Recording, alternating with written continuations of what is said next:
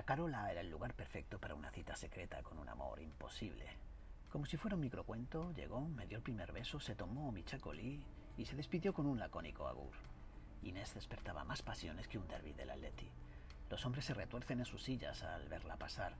Cuentan que una vez el movimiento de sus caderas colapsó el puente del Arenal. De casta le viene al galgo, bueno, a la galga. Su abuela, Carlota Iglesias Hidalgo, allá por mediados del siglo pasado, causaba un gran revuelo en los astilleros de Euskalduna. Cuentan que a su paso por el muelle de Oloveaga, los trabajadores la piropeaban y hacían sonar las sirenas. El dueño de la empresa llegó a ofrecerle el pago de un taxi porque le salía más barato que las paradas que provocaban el trabajo de los operarios.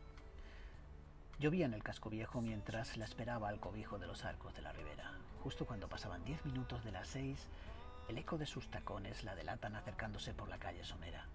Vestía una gabardina azul Bilbao abotonada en la cintura que dejaba intuir un bustier con escote cuadrado.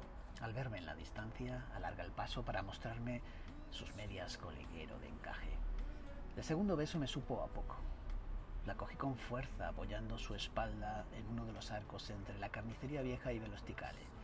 Con una mano abrí sus labios mientras la otra se colaba en el hueco de la gabardina. La besé con pasión, buscando su lengua con avidez y ella aceptó el encuentro como un secreto que se dice en la boca. Se fue, como en el primer beso. Aquel 16 de octubre fui tras ella hasta la calle Esperanza.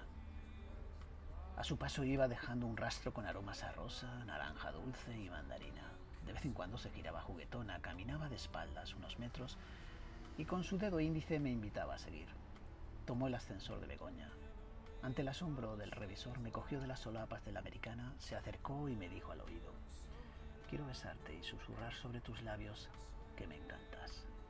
Voy a besarte ahora y no sé si me detenga alguna vez. Fueron los 56 segundos más largos de mi vida. Último partido en la catedral.